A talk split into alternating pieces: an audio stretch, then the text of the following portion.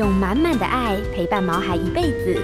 欢迎收听《全民安扣全能狗 S 宠物当家》，与你一起关心狗狗、猫猫的大小事。本节目由全能狗 S 冠名赞助。大家好，这里是 FM 九八点一九八新闻台，欢迎收听每个礼拜一晚上八点钟所播出的《全民安扣全能狗 S 宠物当家》节目。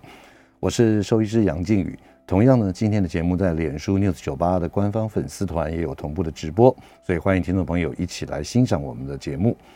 呃，今天呢，其实有个特别特别的一个小小的一个活动，各位听众朋友，待会儿呢，在我们听完音乐之后呢，欢迎您扣音进来，我们的电话是零二八三六九三三九八零二八三六九三三九八，只要您讲出通关密语。这个通关密语是什么呢？因为其实呢，在六年前的在就今天，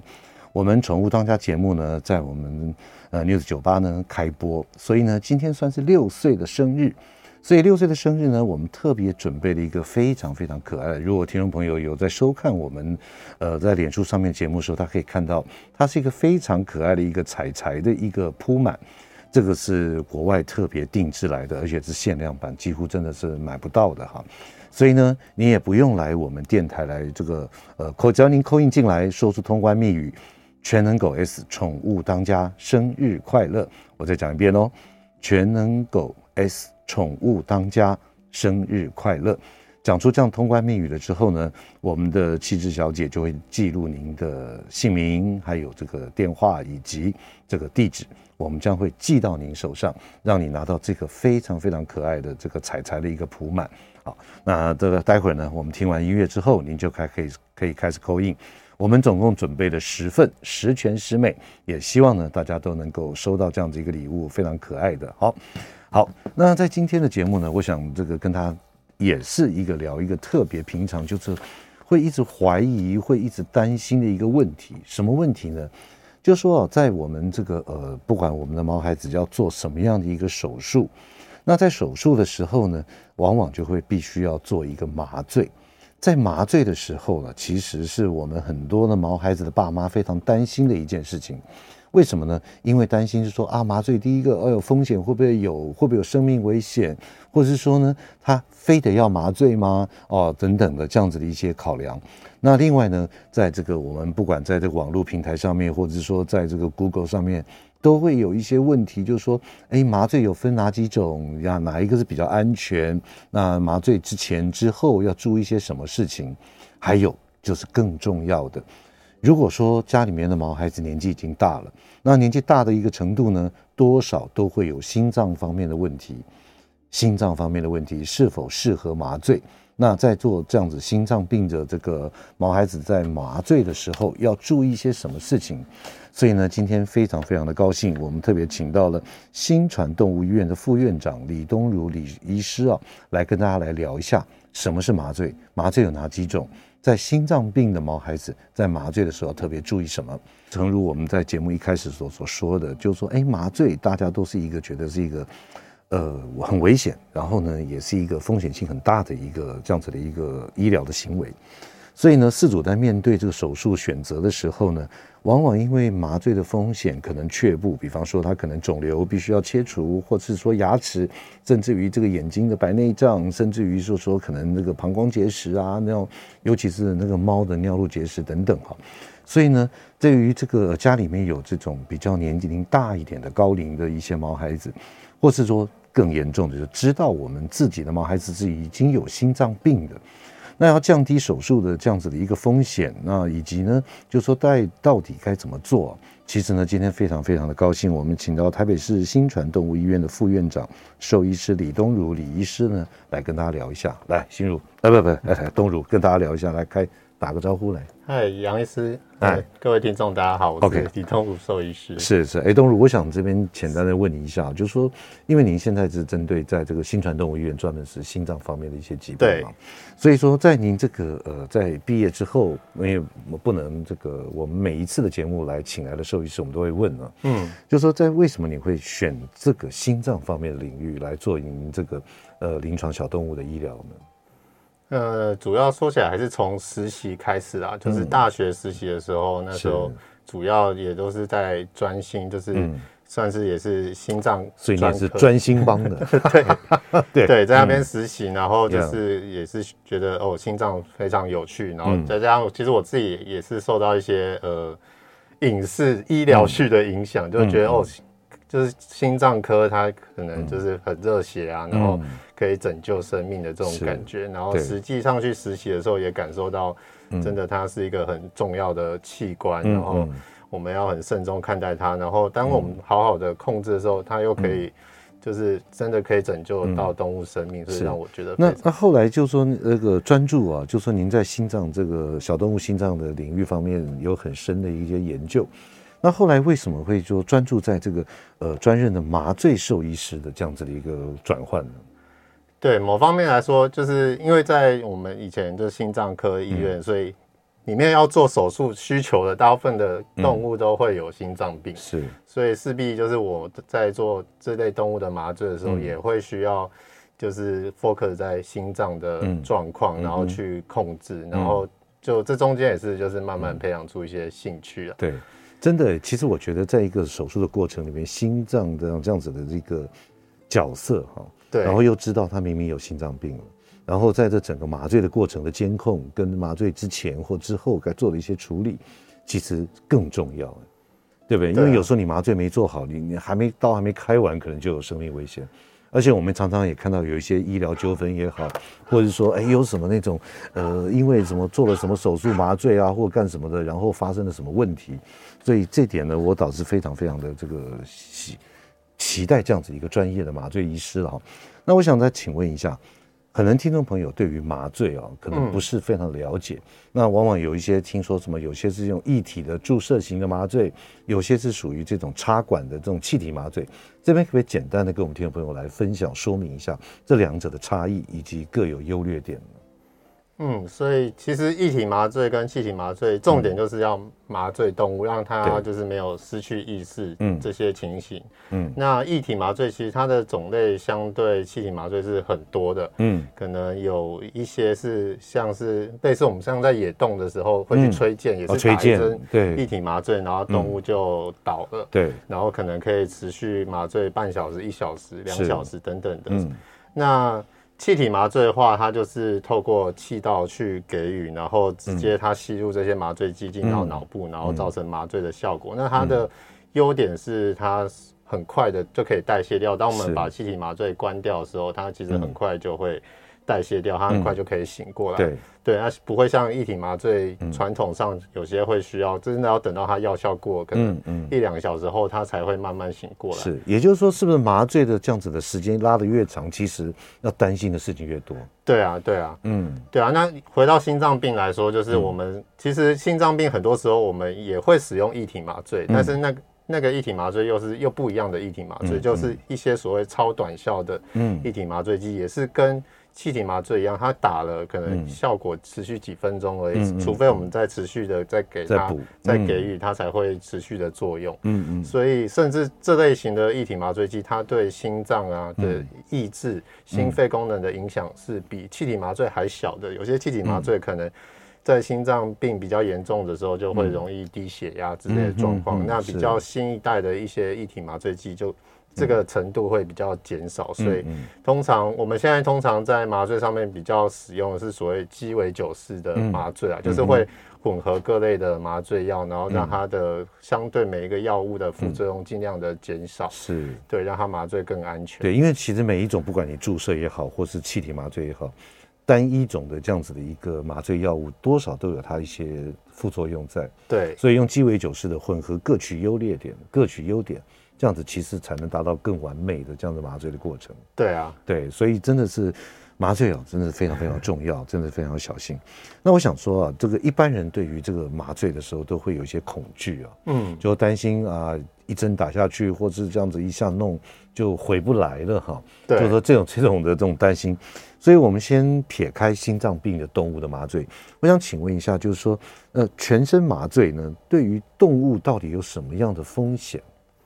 嗯，其实我平常在跟事主说明的时候，嗯、大概就会讲到四个器官啊，嗯，就是心肺跟肝肾，嗯，对，像心肺的话，其实就是为了我们为了麻醉它，相对会造成它身体的一些机能功能被抑制，尤其是意识啊、反射或是心肺的功能。所以麻醉药当然它最直接就是会影响到它心肺的功能，越强的麻醉药可能心肺影响越大。嗯嗯，甚至我们会需要插管等等的。OK，那这个因为时间的关系，带完进广告哈，所以呢，今天在我们节目现场的特别来宾是台北市新传动物医院的副院长、兽医师李东如，跟我们聊一下麻醉到底是什么样子一个风险性的存在。刚刚也特别提到麻醉下去对于心肺肝肾，好，所以进段广告我们再来好好的问他。欢迎回到九八新闻台全民养扣全能狗 S 宠物当家节目，我是兽医师杨靖宇。今天在我们节目现场的特别来宾是台北市新传动物医院的副院长李东如李医师啊，来跟我们聊一下有关于麻醉的一些大小事。来，那可东如啊，刚我们在广告之前特别提到讲到，就是说麻醉的时候对于心肺肝肾都会有一些互相牵动性的影响。那来再仔细跟我们说一下。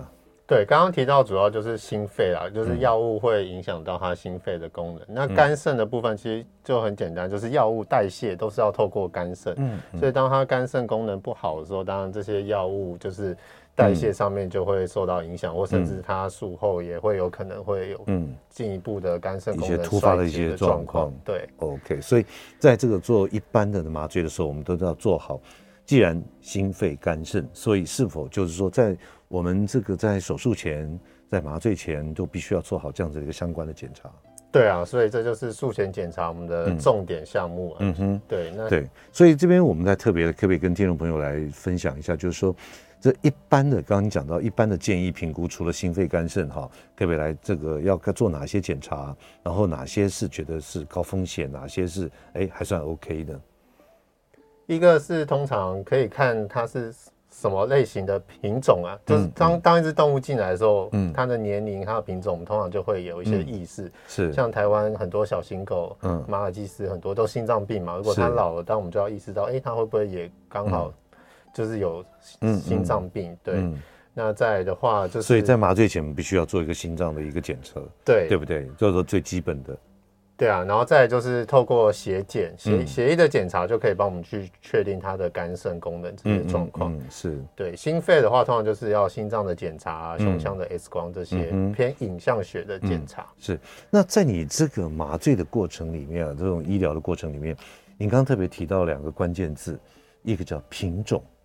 那这个品种在你麻醉的时候，是否有一些特殊的犬种是特别要小心或者特别危险的？对啊，以呃狗的话啦，嗯、小型犬当然很多都是心脏病嘛，就要特别小心。那甚至我们还有一种所谓短、嗯、短吻犬，嗯，像西施啊，嗯、或者八哥这类鼻子很短的，它法斗、英斗，对对对，它除了心脏，它肺也或是呼吸道也很容易有问题。嗯、这个在麻醉的过程都是风险特别高的。是，也就是说，现在是做好全面性的评估的，对，对。嗯，好，那我想在这个特别这边，刚刚你也提到，就是有关于心脏病啊，因为我们晓得心脏病大概除非先天性的了，嗯，否则后天性的心脏病，除非他得过心丝虫，那如果说是一般这样子，没有心丝虫，也没有得过这个什么，然后也算是年轻的狗狗，那可能还好。可是往往有的时候在心脏病的时候，它又必须面临到麻醉。那所以说，在这边有没有什么？就除了刚刚你讲的一般的，我们要检查这个说心这个心脏功能检查，再过来抽血验一下什么肝肾啊什么等等。那如果说碰到这种比较具有风险性的话，有没有什么更高阶需要来注意的高阶的检查？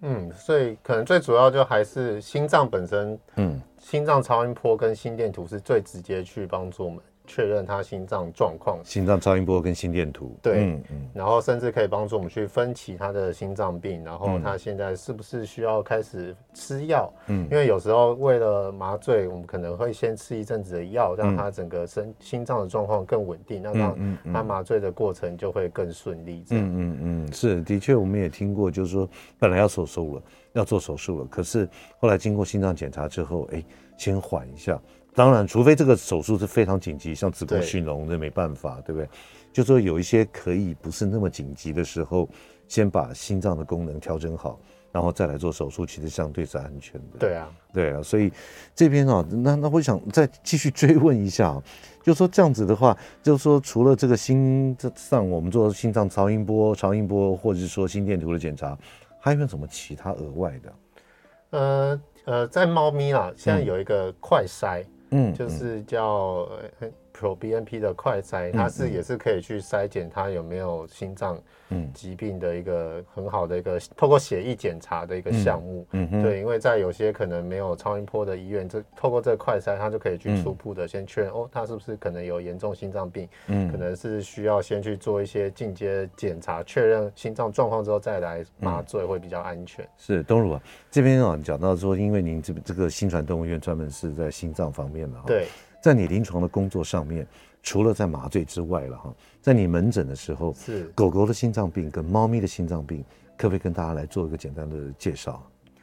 狗狗的心脏病多数都是小型犬，嗯、然后都是瓣膜退化、老化的疾病，嗯、所以。它相对是蛮好发现，我们只要听诊就会听到很明显的杂音。杂音，对，所以其实你不用透过任何的仪器设备，你就可以确认哦，它可能有心脏病，要要做检查。是，猫咪就会比较困难。猫咪它们所都是常见所谓肥厚性心肌病，嗯，心肌增厚的问题，那它不太会有杂音，嗯，再加上猫咪它其实本身很不容易表现它一些生病的状态，变成我们很难去在。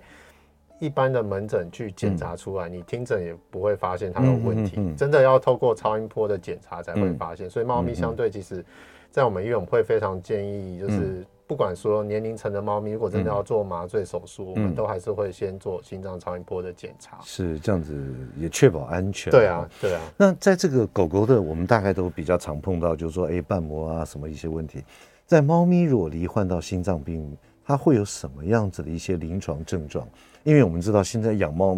养猫咪的这个猫奴们这个数量是非常非常多，那你可不可以简单来跟大家分享？呃，最常见就还是呼吸方面的问题，然后它可能会很容易喘，嗯，就是稍微运动一下就会喘啊，甚至开口呼吸，就是舌头伸出来像狗那样喘。一般猫咪不太会喘，猫咪一般不会啊。对啊，对啊。那其他就是有些更严重，当然可能会有昏倒、太激动会昏倒之类的状况。嗯、但其实真的相对狗来说，嗯，很难观察到。猫、嗯、咪有时候喘，其实你没有仔细去数它的呼吸次数，你不会发现它真的喘。嗯，因为它可能呼吸的起伏还是很小的。是。那一般如果说哎怀疑到它心脏，猫咪心脏，它大概呼吸次数每分钟到多少？我们通常会希望主人去计算是他休息或睡觉的呼吸，嗯、然后是他比较平静的时候。嗯、那一一般来说，一分钟四十下以上可能是有问题的。哦，就猫咪如果它平静的状态，对，在休息的状态，如果你这样子看它的肚子、腹部的起伏，对，如果说超过四十次，可能就是代表心脏有问题。对，或是呼吸道，就是心肺功能可能有问题，造成它容易喘。OK，所以真的。真的照这样听起来，猫咪它这个心脏的方面，它很会隐隐藏啊。对啊，所以像那个快筛也是针对猫咪，也是因为猫咪真的很难察觉到它们有生病了，所以需要透过这些检查。是 OK，所以在这个这样子经过检查之后，应该就可以得到一个比较呃初步的一个一个确定了，好确认。那我想再接下来问一下，就是说这样子您在做这个麻醉风险啊，在做这样的评估。有没有分什么等级，或者是说呢，呃，这样子说，哎，借由这样子等级的分别来判断说，哎，它真的不适合麻醉，你有没有碰过这样子？有怎么样来分级？嗯，就麻醉的分级，目前在兽医上，我们还是是使用人，嗯，就是美国的麻醉人医的麻醉科的协会有一个麻醉的分级，然后它是简单说是分成五级，嗯，对，一到五级，然后。嗯第一级就是算是健康的动物、健康的人，然后第二级就是他有轻微的系统性的疾病，嗯、像可能心脏病，嗯，他有心脏病，然后第第三级以上就比较严重了，嗯、就是他可能有严重的系统性疾病，嗯，但目前还稳定，还没有危及生命，嗯、像是我们心脏病已经到 B two，他心脏扩大的阶段，嗯，那在第四级就是他的心他的疾病已经会造成。生命的影响，是可能不吃药会死亡之类的状况的严重度。嗯，对，所以像心衰竭的动物啊，肾衰竭动物等等的。所以大概这一到四级算是我们最常见拿来做区分的。嗯、那第五级是指它真的严重到它一这一天内不赶快手术就会死亡的动物，嗯、这种状况比较少见啊。比较少。前面一到四级是我们临床上最常拿来评估麻醉风险的分级。嗯，是啊，东如，那我再问一下，一到四级哈，那这样子的话，有到什么程度是不适合、不建议、不推荐他做麻醉的手术？其实这个有时候蛮难。嗯呃，蛮难抉择的，因为有时候这个手术就是不做，它真的会很严重影响到他的生命，或者是甚至影响到他未来的生活品质。嗯，所以当然不做呢，他可能就未来可能你可以预想到他的状况就很不好。但是做当然这个风险是很高的，所以变成我们其实是会跟主人去好好的让他知道这个风险，然后去好好的评量说到底。做的优点大于有没有大于这个冒手术的风险、冒麻醉的风险？嗯嗯嗯、有的话，是那当我们可能还是要拼尽全力去执行。嗯，嗯哼，对。OK，东如，那就就说这经过这样的检查哈，我想请问一下，就是说如果一般哦，就是说我们常会，因为过去我也担任工会的理事长，是也常常处理过一些这个医疗纠纷的问题。那其实我们最常碰到的就是说，哎。啊，他都好好的啊，他手术前什么都没有问题，啊、然后呢，你说 OK，结果麻醉药一打下去，他是用注射的，一打下去，啊，他就他就不动了，呼吸就停了或什么的，这样子通常会碰到这样子的发生这样子的不幸的事情，大概依照你的经验来说，大概是哪些方面出了问题？呃，有时候可能是就是监控上面、啊，嗯、可能需要更多嗯。的监控去。早期发现，哎、欸，他身体对麻醉药物有一些反应，有一些状况，嗯嗯，嗯。对，然后让我们可以，其实可以在术中赶快去做一些调整，嗯嗯，对，但是这个有有时候相对他需要的监控的设备是蛮多的，嗯、那其实，在有些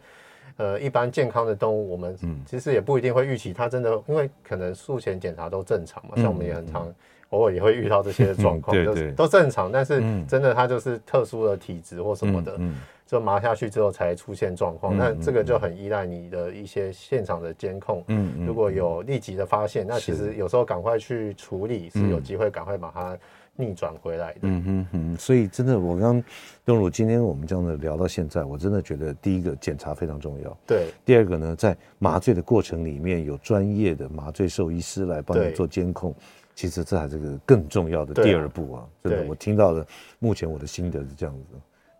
OK，今天在我们节目现场特别来宾是台北市新传动物医院的副院长兽医师李东如，来跟我们聊一下有关于麻醉的一些大小事，特别是有心脏病的毛孩子。我们今天的广告，广告之后我们开放 call in，也呢希望呢各位听众朋友，那可以用 call in 进来，对于这个心脏病麻醉有相关的问题，都欢迎您 call in。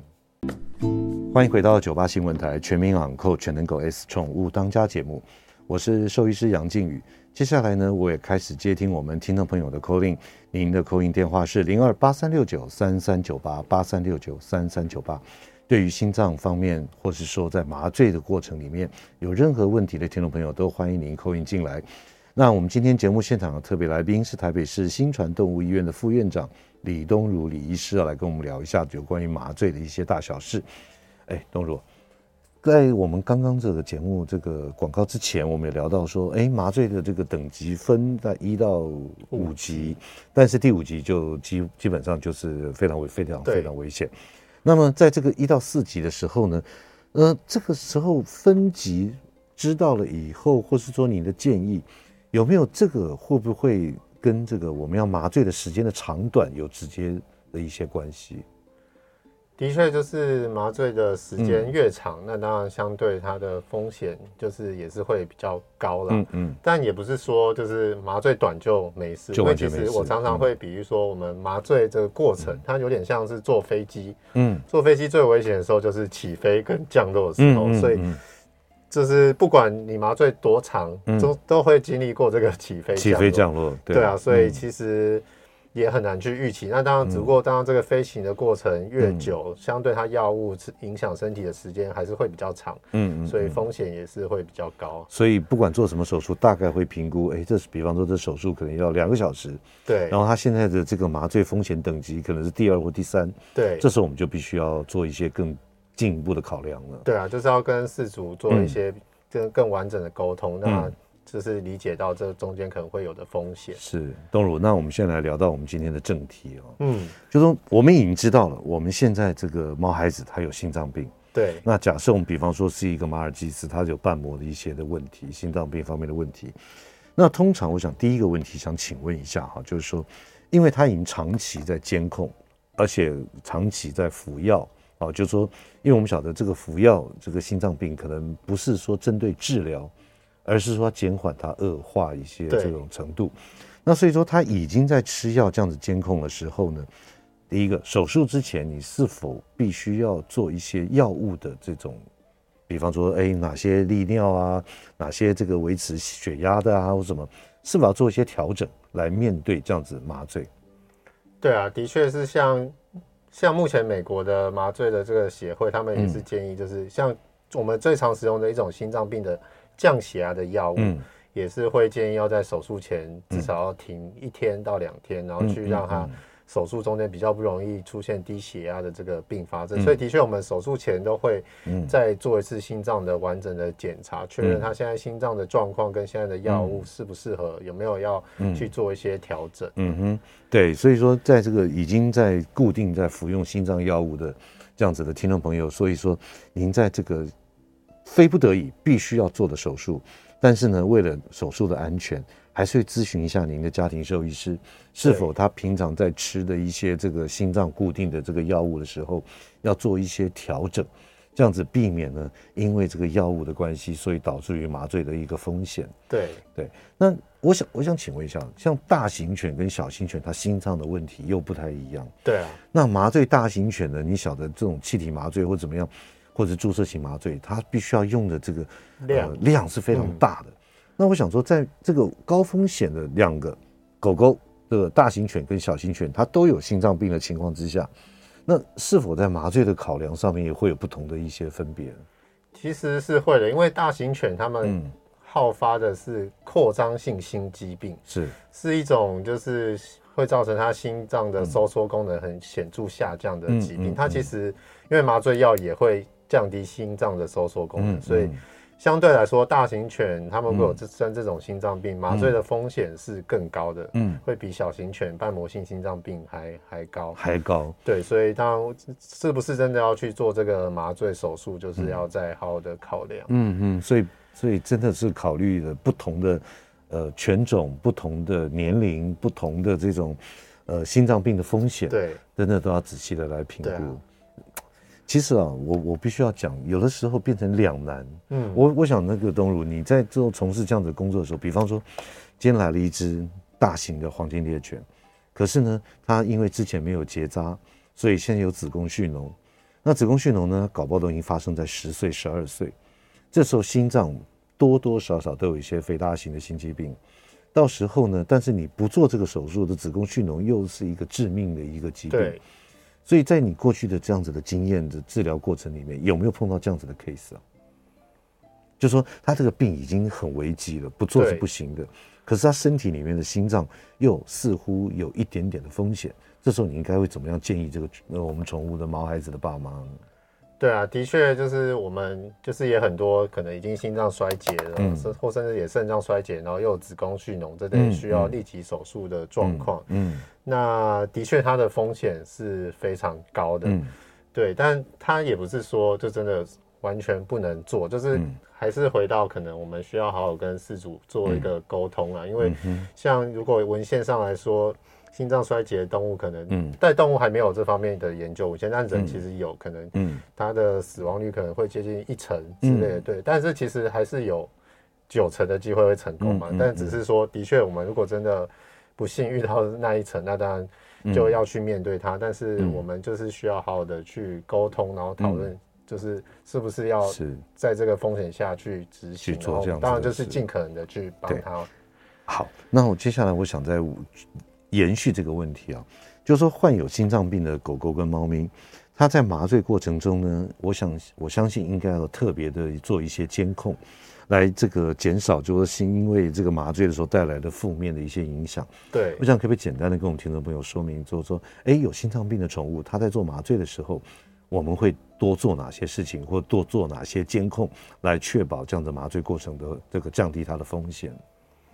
嗯，因为可以简单想象，心脏它只要一一没跳了，就会休克嘛。对。对啊，所以就是它的变化是很快的，所以我们其实是会需要一些更快速的一些变化的一些监控的状态。像我们传统上量血压，大家可能也有去医院量过，就是会绑在手上一个，对对对，然后可能三这两个一两分钟它才会出来，但这个其实对就是手术的时候，嗯，这个时间是有点长的。它如果心跳已经停了一两分钟就。就来不及了，及了，所以通常我们会有一个叫动脉的血压的呃侵入式的侦测，就直接放一个测量的导管到它的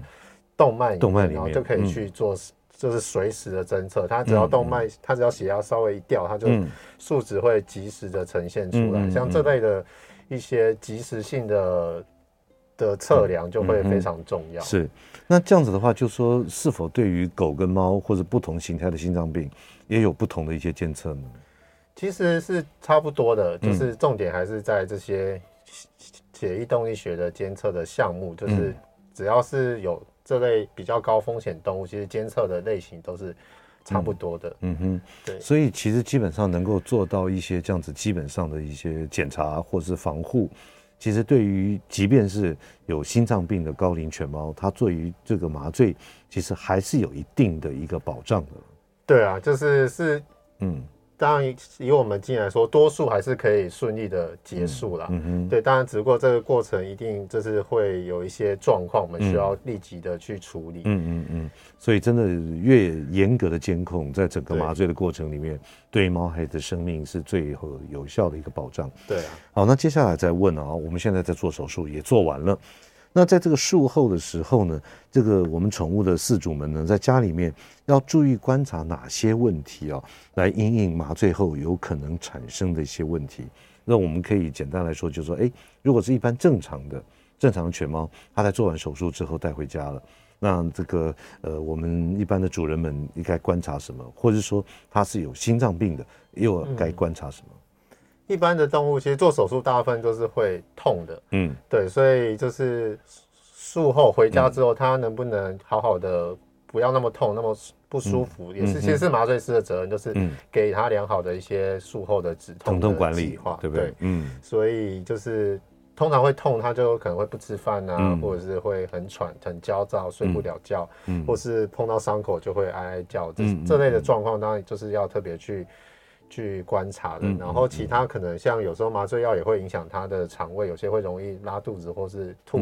或是空腹太久吐这类的这类的状况也都是要主人在。就说这针对一般健康正常的动物做完手术时候要观察的重点。对，嗯嗯。那如果是心脏病的话，那心脏病最常见的一些症状还是喘啊，或者是就是昏倒这类的状况，就就是如果有。心脏病毛孩的家长要特别去注意他的回回家之后他的呼吸的状况啊，有没有稳定这样？嗯，那有没有建议，就是说，如果说哎、欸，本来就是心脏病高风险的这个这个毛孩子，对，在手术完之后特别留院，或者说在这个医院里面做更精密的一些观察，甚至于搞不好要在氧气房里面都不一定，有没有这样子的一个建议，或者说哎、欸，这样子是否是最好的一个方式？的确也是会的。我们有时候如果真的他在麻醉的过程不太稳定，就是有一些低血压或是心搏过，就心跳太慢的一些并发症的时候，嗯，就会再加上他原本心脏病就比较严重，我们可能就会考量跟事主沟通说，是不是。这个晚上还是留在医院，我们可以好好的去 ICU 的看护他，给他吸氧气，嗯，注意他的这些数值有没有变化，嗯，然后明天比较稳定，都没事了再回家，的确是会有这种状况。对，的确做最万全的准备，其实才是最那个的哈。那我我想在您这个呃过程，就是说在呃对于心脏病方面要做手术的麻醉的过程这样子的工作经验里面，有没有几个就是说让你觉得？哎，这个印象非常深刻的 case 啊，比方说，哎，经过怎么样怎么样，然后他就很安然的度过。那当然呢，也有一些可能会不是那么的满意的这样子一个结果。可不可以分享几个这个 case 来跟我们聊一下？呃，心脏的话，的确就是、嗯、呃，它就是很立即变化，所以当我们以前以前也有遇过，就是像一些心律不整要装心率调节器的病患，嗯、那真的。嗯那个是要抢时间的，所以他来不及撑那个时间，他中中间就休克了。嗯，也有，也有，对啊，但也有是我们在休克的中间，然后抢时间，又又让他心脏跳起来，嗯嗯，然后就成功的，嗯嗯，对啊，这类的状况也蛮多的，嗯嗯。OK，那今天在我们节目现场特别来宾是台北市新传动物医院的副院长李东如李医师，跟我们聊一下有关于心脏病方面，然后做麻醉手术该注意的哪些事情。我们进段广告，广告回来之后再好好问一下东如，给我分享我们看他经过的哪些 case 可以值得我们来参考，并且呢留意的。欢迎回到九八新闻台全民昂扣全能狗 S 宠物当家节目，我是兽医师杨靖宇。接下来呢，我们还是持续接听我们听众朋友 call in，只要您对于狗狗心脏方面有任何的问题，都欢迎您 call in 进来，零二八三六九三三九八。在我们节目现场的特别来宾是台北市新传动物医院的副院长兽医师李东如李医师啊，来跟我们聊一下心脏方面的大小事。哎，东如啊，在我们这个广告之前，我们特别聊到说，你有经历过哪些在医疗的过程里面一些特殊特殊难忘的经验？这边跟我们再来分享几个。刚刚提到是心脏病的，我对我也有遇过。一些是就是术前都是很健康的，嗯、有猫有狗，嗯，就是就是可能术前的健康检查都是很正常，然后麻醉风险也是最轻微的那种，嗯，嗯对。当然他在手术中间就是有突然出现一个我们一种所谓致命性的麻醉的并发症，叫高血钾的问题。高血钾，嗯嗯。那这个东西就回到刚刚提到监控是很好发现，就是它它其实是可能会是。嗯，就是如果没有第一时间发现，慢慢的他心跳就会停。都都懂了，就可不可以解释一下为什么会突然一切之前验都 OK，突然高血钾造成的原因是什么？对啊，其实我们也还没找到原因，就在文献上面很多其实也找不太到原因。当然有些是药物或是它的一些因因子的刺激，但是我们中间有做一些检查，其实也没有发现什么特殊的状况。所以像这种状况就是真的是嗯。代表监控非常重要，因为其实你术前也没有办法去抓到他。那但是你术中有监控，第一时间发现他心电图有变化，你就可以赶快去做一个检查，然后确认哦，他真的高血钾，然后我们赶快做一些高血钾的处理。然后他们术后也就很顺利的就出院了，嗯嗯，也像没事一样。嗯嗯嗯，对啊，主人可能也不知道他在那个手术的过程经历了九死一生的状况。可不可以听众朋友分享一下，这个高血钾会有什么症状？高血钾其实它就是会让它心脏停掉，是就是越来越慢，越来越慢，然后就停了，所以是很危险的一个离子不平衡的状况。嗯嗯嗯。那在你这个治疗这个麻醉过程，猫猫咪有没有什么来跟我们大家聊一下，分享一下？猫咪的话，你心脏病有时候要注意的是，它可能会是就是麻醉之后刺激造成它可能。未来会出术后可能一两个礼拜之内会出现心脏病，嗯，暂时性的，嗯，所以猫咪的确我们也都是会要跟主人说明，要特别注意术后的一些追踪观察，嗯嗯，对，所以真的是麻醉的这个是一个非常非常大的，我我一直认为 在在我们那个年代哈，就说啊什么就这样打下去或怎么样，其实现在回想起来，真的也是一个风险性蛮大的一个一个这样子的一个麻醉动作。对啊，所以借由这样子的一个新一代的一些技术也好，仪器也好，能够确实能保障毛孩子更好的一个麻醉的一个过程啊。那接下来最后，我想这段时间，我想请问一下那个东如啊，就说在这个我们再回到我们心脏病原本的本身了哈，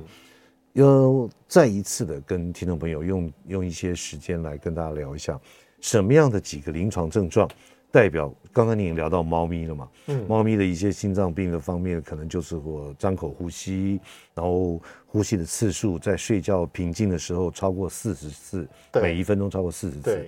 那可不可以在就这种简短的时间，跟我再提醒我们听众朋友，哎，什么样的情况狗狗出现了临床症状，我们代表极有可能心脏发现的问题，赶快带去交就医。狗狗的话，就是刚刚提到喘嘛，嗯、就是它可能就是。狗的话是三十次，一分钟，一分钟三十次，超过呼吸次数，也是休息睡觉的时候。嗯嗯。然后再来的话也是一样，它可能会昏倒，嗯，就有有时候太兴奋昏倒，嗯，或者是狗狗，还有一个就是咳嗽，咳嗽有时候会跟心脏有关，嗯嗯，所以这些状况就是有出现的话，就会建议要去做一些心脏的检查，嗯嗯嗯。那猫咪的话，就真的还是喘跟昏倒，尤其是喘，是。像这个，我我必须要再问一下了啊，就是说，当然，这每家医院有不同的制度。如果我们自己家的毛孩子突然发现了刚刚您所提到的一些这种张口呼吸啊、喘啊、突然晕倒啊什么，可是很不巧又发生在半夜，那该怎么办？之后在他家里面有哪些紧急的状态需要我们先立即的帮动物排除一些呃关卡性的危险，然后之后赶快送医？喘的话，通常我们会去、嗯、去评估一下，因为有时候喘，其实当然他兴奋、激动也会喘，嗯、所以通常会请主人就是持续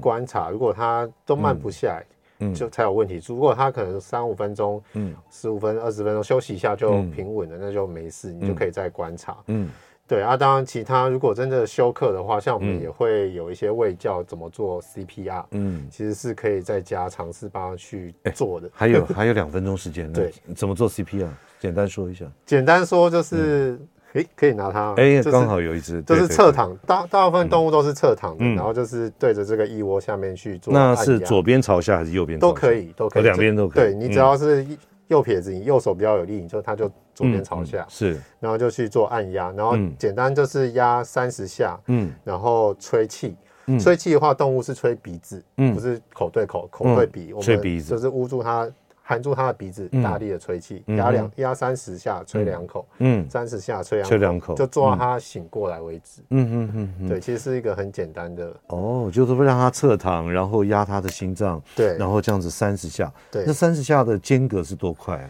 就是呃，一分钟一百二十下，所以一秒两下，哦，一。对，差不多这个速率。然后三十下之后来对鼻子吹气，对，往里面吹，对，吹两次，然后再继续，对，直到他自己主动的恢复他的呼吸。对，他可能醒过来什么的，你就可以开始安抚他，然后再看要不要送医。就是真的休克当下最最有效的还是赶快做 CPR，做 CPR 会比你那个时候赶快送医还还有帮助。动物那猫呢？猫也是这样做，猫也一样，也是一样哦。对对，那力道呢？力道的话就是大概压。一半就是你觉得它下陷一半的深度就可以了、嗯、哦，不要太那个，对，不用整个压到底，嗯，就是压一半的深度。OK，好，听众朋友，今天呢做个简单的一个结论：